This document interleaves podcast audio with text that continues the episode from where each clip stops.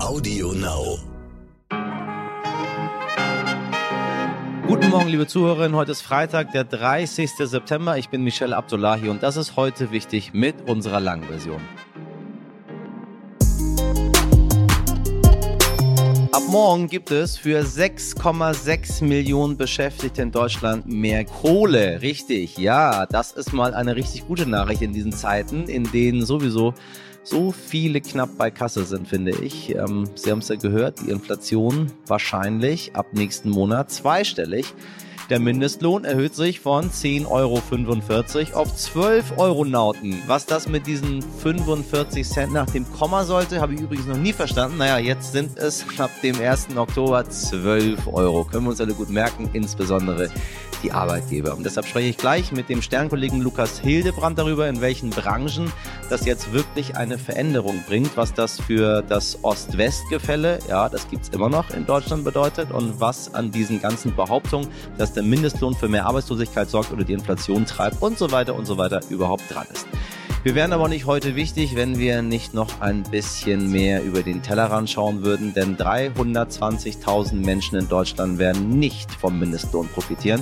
Sie sind in einer Werkstatt für behinderte Menschen beschäftigt und gelten nicht als echte Arbeitnehmer. Lukas hat lange zu dem Thema recherchiert und wird uns mehr Einblicke dazu geben und wir haben dazu auch zwei Menschen gefragt, die es direkt betrifft. Dann starten wir mal durch, würde ich sagen.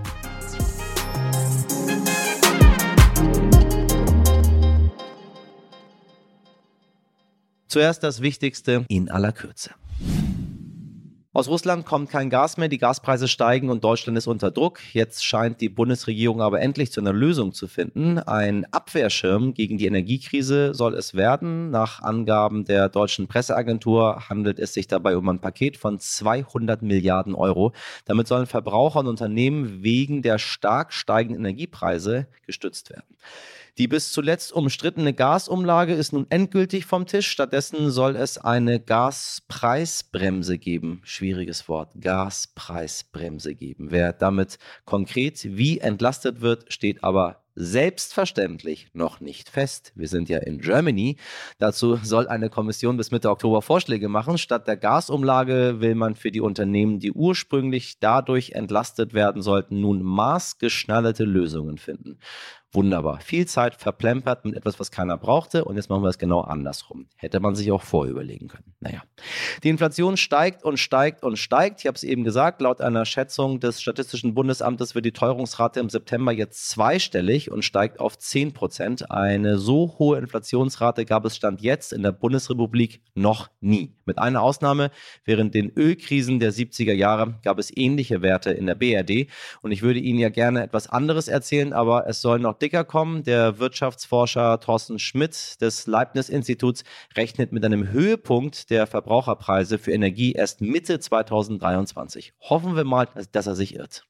Brasilianische Ermittlungsbehörden werfen Volkswagen systematische Menschenrechtsverletzungen in Hunderten von Fällen vor. Beim Aufbau einer Rinderfarm im Amazonasbecken zwischen 1974 und 86 soll das Unternehmen Arbeiter systematisch versklavt haben. Für Volkswagen sollte das damals der Einstieg ins Fleischgeschäft werden. Bei den Vorwürfen geht es um Erniedrigungen, Verletzungen und sogar Todesfälle. Im Mai 2022 hatte die brasilianische Staatsanwaltschaft für Arbeitsrecht Volkswagen offiziell über ein Ermittlungs Ermittlungsverfahren informiert. Gestern war die erste Anhörung angesetzt. Eigentlich wollte sich VW schriftlich äußern, tut sich nun mit der Aufarbeitung aber wohl doch schwer und schweigt. Die Staatsanwaltschaft strebt eine gütliche Einigung an. Wenn das nicht zustande kommt, könnte es eine strafrechtliche Verfolgung, also ein Verfahren geben.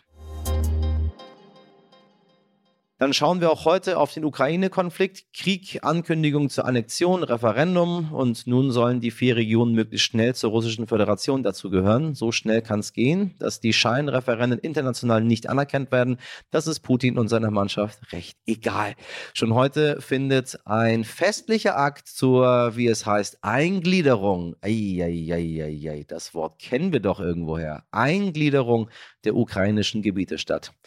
Immerhin begrüßt er sie nicht zurück im Reich. Wie die Vorbereitungen in Moskau laufen und welche Drohungen von Putin heute Nachmittag zu erwarten sind, darüber berichtet man heute wichtig Kollege Dimitri Blinski. Um 14 Uhr deutscher Zeit sollen heute die Abkommen über den Beitritt der ukrainischen Regionen Donetsk, Lugansk, Saporischia und Cherson zur russischen Föderation unterzeichnet werden.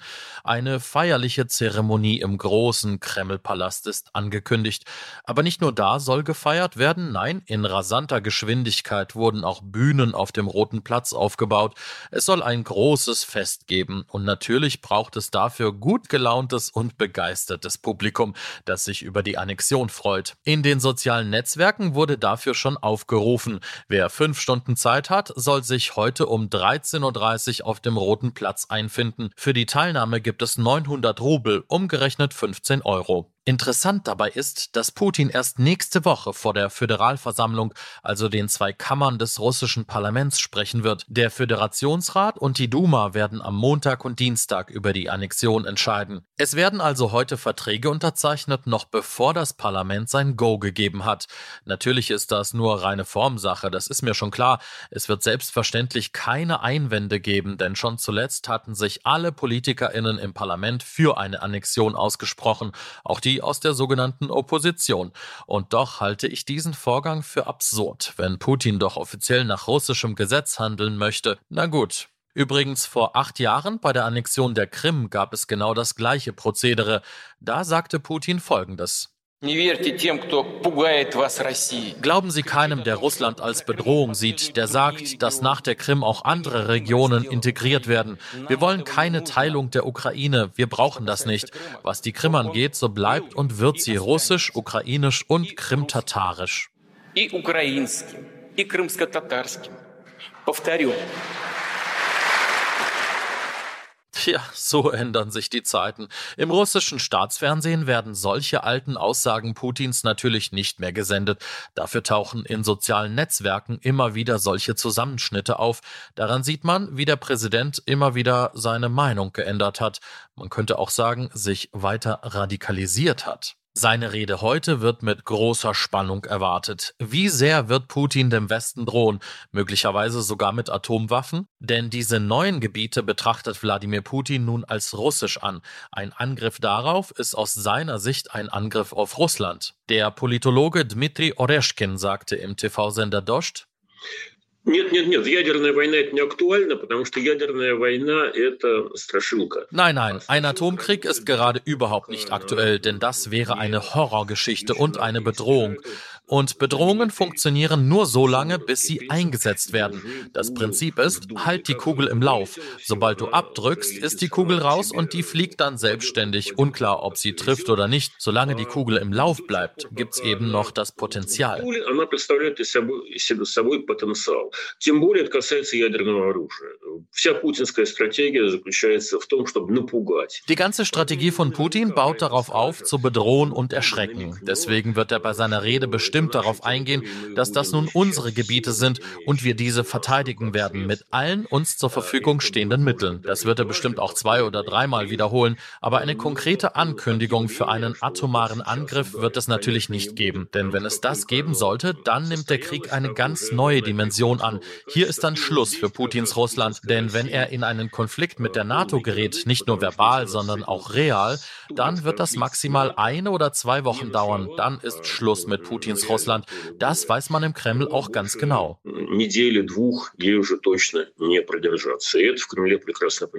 Derweil geht die Einberufung der 300.000 Soldaten weiter und nimmt absurde Züge an. Männer werden teilweise einfach so mitgenommen und ich habe nun auch Videos gesehen, auf denen Lehrerinnen von Haus zu Haus gehen, spät abends um 23 Uhr und Einberufungsbescheide übergeben, mit dem Hinweis, morgen um 14 Uhr kommt der Bus und holt dich ab. Andere Lehrerinnen bereiten schon Listen ihrer Abschlussjahrgänge vor, damit die jungen Männer direkt eingezogen werden können. Ja, das ist Putins Russland. Vielen lieben Dank, mein lieber Dimi.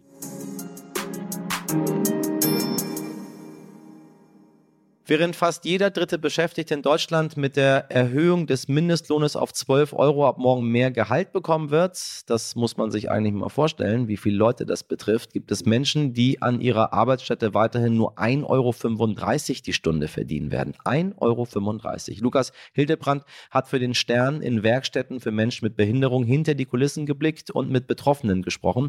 Und dabei ist eines klar geworden, das ist ein Thema, wo viel im Argen liegt, wo man die Dinge aber wie das meistens ist, nicht einfach nur schwarz-weiß sehen kann. Moin Lukas, ich grüße dich. Hi Michelle.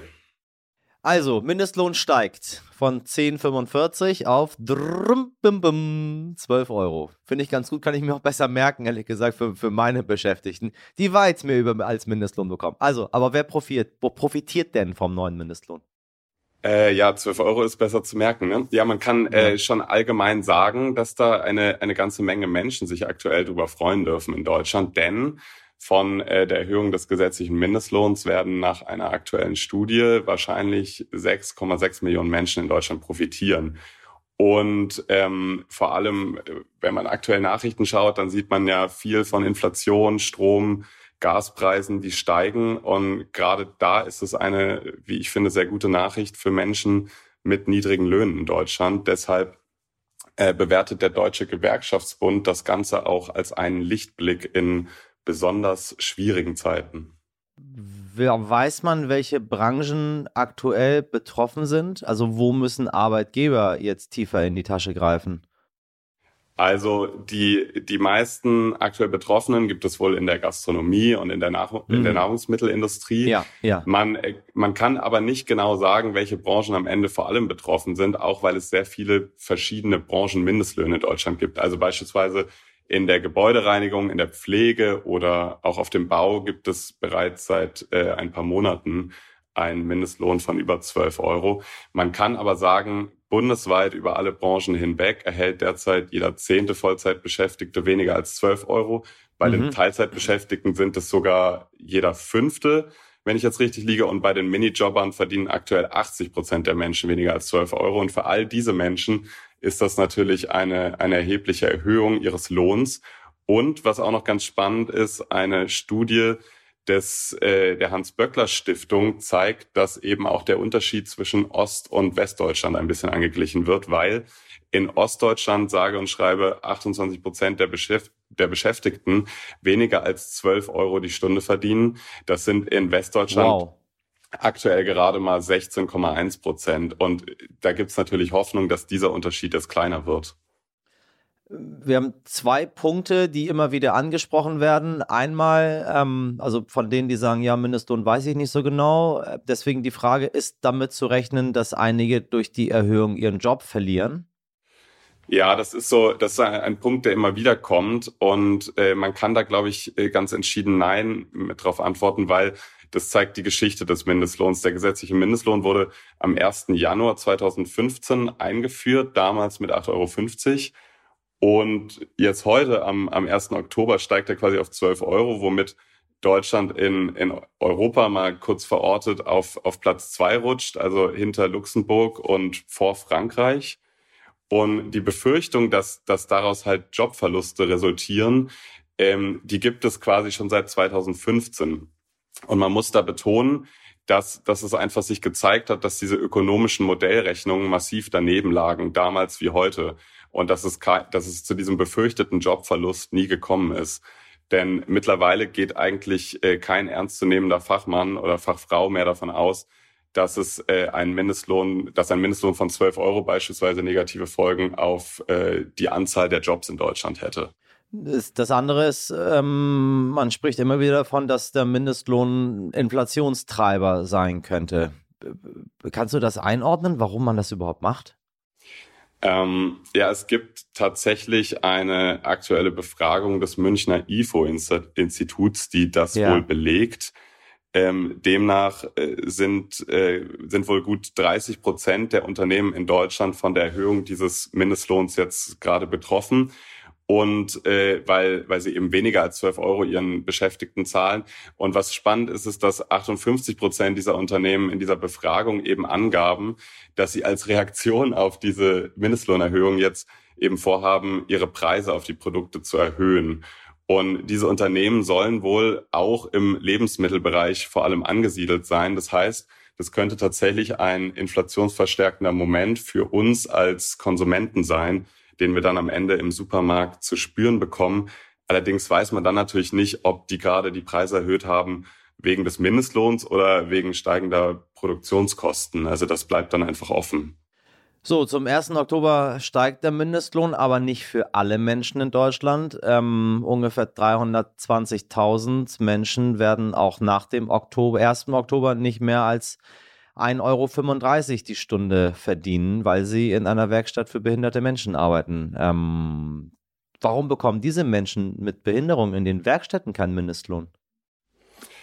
Das äh, hat einen ganz einfachen Grund. Der gesetzliche Mindestlohn ist eine verbindliche Lohnuntergrenze, die flächendeckend für ganz Deutschland für alle, Arbeiternehm äh, für alle Arbeitnehmerinnen und Arbeitnehmer gilt. Und genau hier liegt das Problem. Die Menschen in den Werkstätten gelten äh, leider nicht als normale Arbeitnehmer, sondern nur als Beschäftigte. Und aktuell betrifft das gut 320.000 Menschen die ähm, ja, bekommen ein Werkstattentgelt von rund 1,35 Euro die Stunde, was natürlich schon ein ziemlich großer Unterschied zu den 12 Euro ist. Und ja, einer davon heißt André Thiel. Das ist äh, der Protagonist meiner Recherche zu den Werkstätten, die ich in den letzten Monaten ähm, geleistet habe. Und André hat beispielsweise eine Ausbildung zur Bürofachkraft äh, gemacht und am Ende einfach keinen Job gefunden. Also er musste in mhm. einer Werkstatt anf anfangen und fühlte sich dort ja von Beginn an eigentlich nicht gewertschätzt und hatte auch im, im Grunde kein, keine Lust für 1,35 Euro die Stunde, sechs Stunden am Tag Kabel zu kontrollieren. Das war da seine Aufgabe. Und irgendwann ist er einfach zur Werkstattleitung gegangen und hat sich beschwert und zu seiner Verwunderung hat diese Werkstattleitung sogar gesagt, ähm, die hat ihn bestärkt, die hat gesagt, ja, geh doch vor Gericht und klag deinen Mindestlohn ein. Aber nach mehreren Instanzen hat er dann verloren und die Begründung ist die, die ich dir gerade genannt habe. Also das Gericht hat einfach gesagt, ja, du hast als Mensch in Deutschland Anrecht auf den gesetzlichen Mindestlohn, aber dafür hättest du leider den Werkstattvertrag nicht unterschreiben dürfen. Ich meine, wir reden über 320.000 Menschen. Das ist nicht wenig. Das ist dadurch für mich auch kein Randthema. Ähm, das Thema ist trotzdem ganz schön zwiegespalten. Du hast es ganz kurz so ein bisschen durchblicken lassen. Es gibt die laute Kritik, die wir auch im, im äh, Wahlkampf äh, zum Bundestag ganz deutlich gehört haben. Da komme ich gleich noch zu, was die SPD da machen möchte. Ähm, aber für viele sind die Werkstätten einfach auch eine gute Lösung. Äh, wie siehst du denn diese beiden Seiten ähm, nach deiner monatelangen Recherche? Mhm. Äh, ja, das ist eine, eine fast nicht zu beantwortende Frage. Glaub mir, wir haben da in der, Hab ich mir gedacht. In, der Redaktion, in, in der Redaktion beim Stern wirklich äh, lange, viel und intensiv diskutiert. Und ich kann eigentlich an dieser Stelle nur Falsches sagen, denn je nachdem, was ich sage, wird eine der beiden Seiten, die mir halt gerade zuhört, den Kopf schütteln und wird sagen, was redet der da? Ganz grundsätzlich, ich versuche jetzt mal beide Seiten zu beleuchten, aber ja, auch da werden Leute sagen, so ist das nicht. Ganz grundsätzlich gilt, man kann nicht oft genug unterstreichen, dass sich viele Menschen in den Werkstätten einfach wohlfühlen. Also es ist jetzt nicht so, dass von mhm, diesen 320.000 mhm. die Mehrheit diese Werkstätten nicht will. Das ist auf gar keinen Fall so. Die Mehrheit will diese Werkstätten. Ja. Denn ähm, auch wenn sie ihr Recht auf einen gesetzlichen Mindestlohn verlieren, erhalten sie dafür super viel. Also zum Beispiel eine sichere Rente, bezahlte Kultur- und Sportangebote, einen Transportservice, Physiotherapie und sehr viele Sozialleistungen, die auf ihre äh, Schwerbehinderung abgestimmt sind und ihnen im Alltag helfen. Und äh, ja, viele viele, viele Menschen mit Behinderung können eben auch keine verbindliche Arbeitsleistung vollbringen, die über drei Stunden am Stück hinausgeht.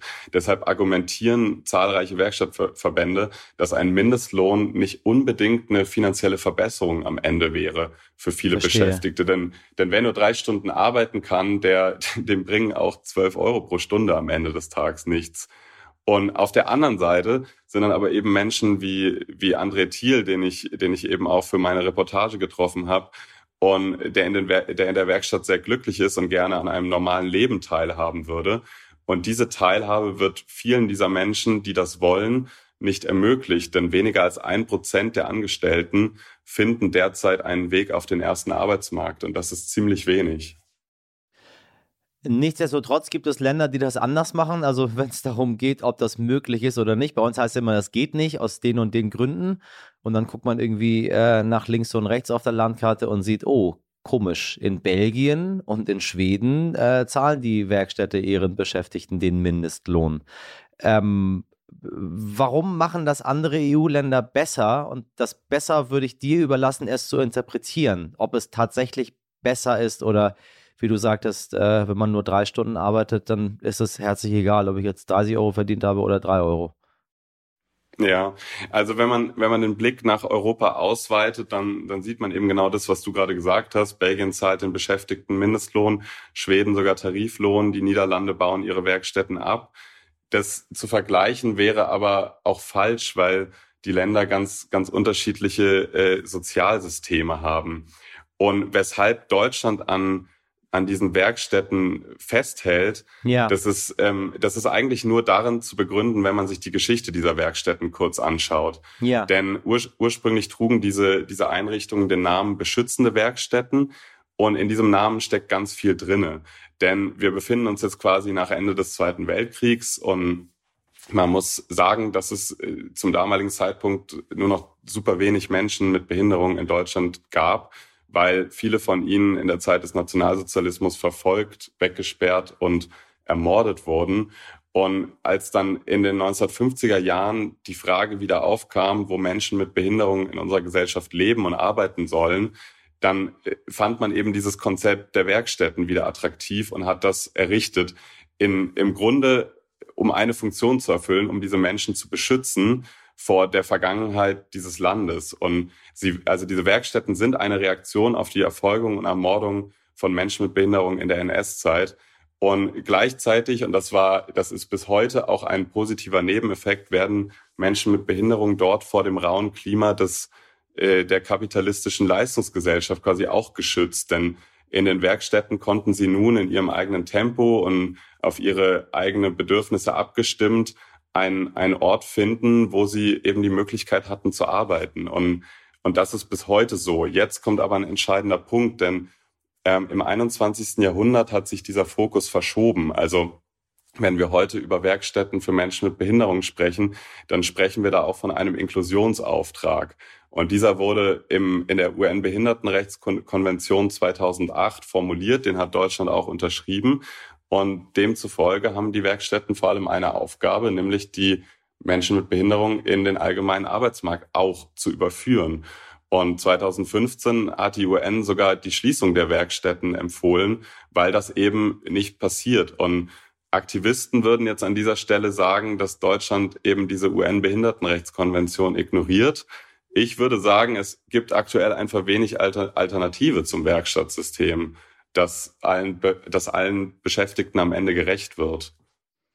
Ich möchte einmal aus dem äh, Bundesarbeitsministerium zitieren, die sagen, wir sehen, dass ein Viertel der Unternehmen in Deutschland keinen schwerbehinderten Menschen eingestellt hat und lieber Geldstrafen zahlt, statt zur Inklusion beizutragen. Also irgendwie will man nicht, habe ich das Gefühl. Tut sich denn politisch irgendetwas? Also es ist ja sowohl der Mindestlohn als auch die Inklusion waren ja Themen, ähm, die das Arbeitsministerium äh, sich ganz doll auf die Agenda geschrieben hat. Ja, damit ähm, habe ich auch das Arbeitsministerium während meiner Recherche konfrontiert. Äh, man kann ihnen aber nur schwer vorwerfen, nichts zu tun. Ich habe ein langes Interview mit ihnen geführt und ähm, es gibt wirklich eine ganze Reihe an Bemühungen der SPD-Regierung, neue Strukturen zu schaffen, die für Inklusion in den ersten Arbeitsmarkt sorgen. Also Anlaufstellen für Menschen, die in eine, die nicht in eine Werkstatt möchten beispielsweise und eben auf den allgemeinen Arbeitsmarkt wollen, die gibt es. Doch man muss auch sehen, dass mit 320.000 Beschäftigten keine andere Institution mehr Einfluss auf die Inklusion von Menschen mit Behinderung hat als halt diese Werkstätten. Also ähm, ja, um an, um an dieser Stelle das Arbeitsministerium einmal wörtlich zu zitieren, wir wissen, dass kaum jemand die Werkstätten Richtung allgemeinen Arbeitsmarkt verlässt, der diese einmal betreten hat. Und das, also das war so ein, ein Zitat aus dem Interview mit dem Arbeitsministerium und das lasse ich an der Stelle einfach mal stehen. Das ist schon bekannt so in der Bundesregierung, ja. Lukas, ich danke dir sehr für das Gespräch und ich hoffe, dass durch, durch diesen letzten Satz sich, ähm, wenn Arbeitgeber unter uns sind heute, die zuhören, sich ein bisschen was tut. Ich habe gerade äh, einen Menschen mit Behinderung bei mir eingestellt und äh, freue mich total auf die Zusammenarbeit. Ähm, ja. Kann ich nicht jetzt jeden dazu zwingen, das zu tun, aber ich dachte, ich muss irgendwie meinen Beitrag auch dazu leisten, wenn ich die ganze Zeit schon darüber rede und nachfrage und bohre und mich aufrege, ähm, ist das irgendwie sonderbar, wenn ich das nicht mache. Und ich habe mich dann einfach dafür entschieden. Und ich bin jetzt, ich, ich bin gespannt, wie das läuft. Und ich freue mich total drauf. Und alle anderen KollegInnen auch genauso. Schauen wir mal. Ja, ich, ich, ich, ich freue mich, dass du das jetzt am Ende des Gesprächs noch sagst, weil das ist natürlich auch ein, also es gibt jetzt noch 100 Punkte mehr zu sagen, aber ein Punkt ist natürlich auch, dass man sich selber umschaut in seinem Büro und sich fragt, wo sind denn hier die, die Menschen mit Schwerbehinderung unter meinen Kolleginnen? Und während meiner Recherche, ich bin durch viele Werkstätten gegangen. Ich habe auch eine Werkstatt gesehen, um das vielleicht nochmal zum Schluss zu erzählen. Darauf hat mich ein Freund aufmerksam gemacht. Ähm, da saßen zwei Menschen in der Mitte eines Raums und haben quasi Papier geschreddert. In einem anderen Raum saßen zwei Menschen und haben äh, recyceltes Plastik quasi wiederverwertet. Und an den Wänden schliefen einfach auch Menschen mit sehr, sehr komplexen Behinderungen in Betten, die einfach dabei waren. Also es gibt so viele Formen von Inklusion und Teilhabe äh, für Menschen mit schweren Behinderungen. Und das kann eben auch sein, dass Menschen einfach in Betten liegen und anwesend sind, Richtig. während andere arbeiten Richtig. und eben nicht alleine zu Hause liegen. Deswegen vielleicht als, als abschließender Appell, jeder kann da auch Einfluss haben und jeder kann sich da umschauen in seinem Umfeld wo kann man etwas verändern, was mehr Inklusion schafft. Teilhabe, Teilhabe. Toll, ja. toll. Vielen Dank, vielen Dank für, für, für, für diesen Hinweis und vielen Dank für deine Recherche, Lukas. Und für das Gespräch. Danke dir, Michelle. Dankeschön. So, jetzt haben wir ganz lange mit Lukas über seine Recherchen gesprochen. Wir wollen aber natürlich auch die zu Wort kommen lassen, die das Thema unmittelbar betrifft. André Thiel lebt seit seiner Geburt mit einer Mehrfachbehinderung. Überfordert mit der Situation wurde den Eltern das Sorgerecht entzogen. André Thiel wuchs bei einer Erzieherin auf, die ihn adoptierte und schon früh wäre er lieber auf eine normale Schule gegangen und dass er später nicht einfach ganz normal zur Arbeit gehen kann, hat er damals noch nicht geahnt. Denn auch wenn es das Ziel von Werkstätten für Menschen mit Behinderung ist, dass diese über kurz oder lang in den Arbeitsmarkt integriert werden, gelingt das in der Praxis kaum. Und auch André Thiel fand keine Stelle. Sein Bildungsweg endete nach 14 Jahren in einer Werkstatt für Menschen mit Behinderung. Irgendwann hat mich das sehr gestört und habe mich dann für die Politik interessiert und bin dann am Ende nach fast zehn Jahren aus der Behindertenwert ausgegangen, weil ich das für eine Ausbildung betrachtet habe. Als Ausbeutung betrachtete André Thiel seine Arbeitsbedingungen, wie er sagt. 2015 klagte er vor dem Arbeitsgericht, forderte den Mindestlohn und scheiterte. Mit dem Bundesteilhabegesetz hat sich Deutschland 2018 dazu verpflichtet, die Rechte von Menschen mit Behinderung zu stärken. André Thiel erwartet vom Gesetzgeber und der freien Wirtschaft, dass sich endlich etwas ändert. Ich wünsche mir ganz deutlich zu sagen, dass Menschen, egal ob behindert oder nicht behindert sind, die gleichen Chancen und die gleichen Menschenrechte zu gelten haben. Gleiche Chancen, die wollte auch Katrin Langensiepen. Als Kind wollte sie Nachrichtensprecherin werden, aber ihre körperliche Behinderung, eine vererbte Verkürzung der Unterarme, ließ Familie und Freunden daran zweifeln, ob ihr das gelingt. Auch sie sollte nach der Schule in einer Werkstatt für Menschen mit Behinderung arbeiten und weigerte sich. Ein Fehler hat ihr die Leiterin der Einrichtung damals noch mit auf den Weg gegeben. Heute sitzt die 42-Jährige für die Grünen im EU-Parlament in Brüssel. Sie ist die einzige der 705 Abgeordneten mit einer sichtbaren körperlichen Behinderung. Im März 2021 forderte sie vor dem Parlament die Abschaffung der Werkstätten für Menschen mit Behinderung in Europa. Eine Mehrheit der Abgeordneten stimmte zu. Wir haben sie gefragt, ob eine Welt ohne Werkstätten überhaupt möglich ist und was sich ihrer Meinung nach ändern muss. Die Kritik an den Werkstätten ist nicht neu. Ich wundere mich da manchmal über die Verwunderung. Ähm, ist Deutschland ohne Werkstätten überhaupt möglich? Ja, warum sollte es nicht möglich sein? Es geht ja auch in anderen Ländern. Die Werkstattstruktur, so wie wir sie heute haben, ist nicht menschenrechtskonform. Da sind wir nicht bei Wünsch dir was. Ähm, es gibt äh, die UNO, äh, die UN-Behindertenrechtskonvention, die das klar sagen. Der Europäische Gerichtshof hat dazu geurteilt. Das Bundesarbeitsgericht hat sich zur Entlohnung äh, geäußert. Es geht nicht nur um den Lohn, es geht um Arbeitnehmerinnenrechte. Es geht aber auch darum, dass Werkstätten ihrer eigentlichen Tätigkeit nachkommen müssen und äh, Menschen in den ersten Arbeitsmarkt vermitteln. Dafür brauchen sie den Anreiz, das zu tun und nicht den Anreiz, es nicht zu tun. Das ist de facto gerade äh, oder seit vielen, vielen Jahren so. Menschen mit Behinderung brauchen einen Schulabschluss, Menschen mit Behinderung brauchen eine Ausbildung und solange wir an den Werkstätten festhalten, so wie sie heute sind, haben wir immer eine Exit-Strategie. Also ja, dann gehen die eben in die Werkstätten. Das ist einfach für Wirtschaft, das ist einfach für die Kommune, für den öffentlichen Dienst. Und das muss sich ändern. Und ähm, da gibt es natürlich bereits positive Beispiele, die zeigen, dass es geht. Wir haben Inklusionsfirmen. Es gibt natürlich auch den die Möglichkeit des Menschen äh, Schulassistenz, Arbeitsassistenz. Wir müssen hin zur inklusiven Bildung. Äh, es liegt im Prinzip auf der Hand, es muss nur gewollt sein. Vielen, vielen Dank an André Ziel und Katrin Langensieb. Heute nicht ich.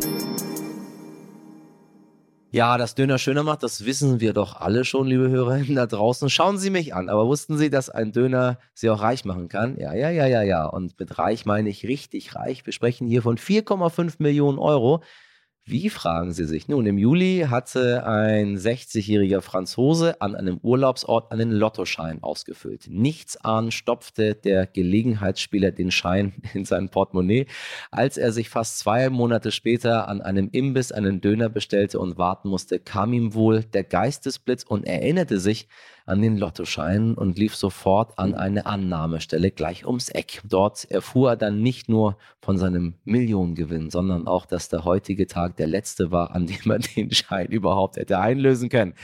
Was für ein Glück, liebe Leute, was für ein Glück. Er eilte also nach ein paar Bissen nach Hause und legte den Rest des Döners in den Kühlschrank. Als später seine Frau nach Hause kam und sich über den angefressenen Döner im Kühlschrank wunderte, verkündete der Mann, das ist ein Golddöner. Mensch, und wenn sie nicht gestorben sind, dann leben sie noch heute. Das ist wie ein richtiges Dönermärchen. Und ein Grund mehr, sich mal wieder einzuholen. Nicht, dass ich dazu einen Grund brauche und mal ganz ehrlich, wie konnte der Mann dann nur ein paar Bissen von diesem herrlichen Gericht essen? Ich hätte für 4,5 Millionen Euro eine Flatrate oder ein Abo abgeschlossen. Nun, es sei ihm gegönnt. Jetzt habe ich umso mehr Lust auf einen Döner oder einen Dürüm. Ich glaube, heute mache ich Dürüm. Nur das mit dem Lottoschein ausfüllen, das muss ich vielleicht mal nachholen. Ja, Lotto ist nicht so mein Ding, aber vielleicht mache ich es heute. Wissen Sie was? Ich habe ja Sie. Ich brauche kein Geld. Oh genug geschleimt für heute. Bevor mein Magenknurren mich in den Wahnsinn treibt, verabschiede ich mich. Das war's für heute mit heute wichtig. Ich hoffe, Sie starten gut ins Wochenende und bekommen ein ordentliches Frühstück serviert. Wenn es nicht hilft, dann probieren Sie eben mal einen Döner am Morgen. Bei Fragen und Antworten schreiben Sie uns doch gerne an heute wichtig at Stern. In der Redaktion heute für Sie im Einsatz Miriam Büttner, Dimitri Blinski, Laura Czapo und Carla Wöllner. Produziert wurde diese Folge von Alexandra Zebisch. So, jetzt ab zum Imbiss. Montag ist Feiertag. Sie wissen, Einheit. Deswegen bis Dienstag um 5 Uhr machen Sie was draus. Ihr Michel Abdullahi.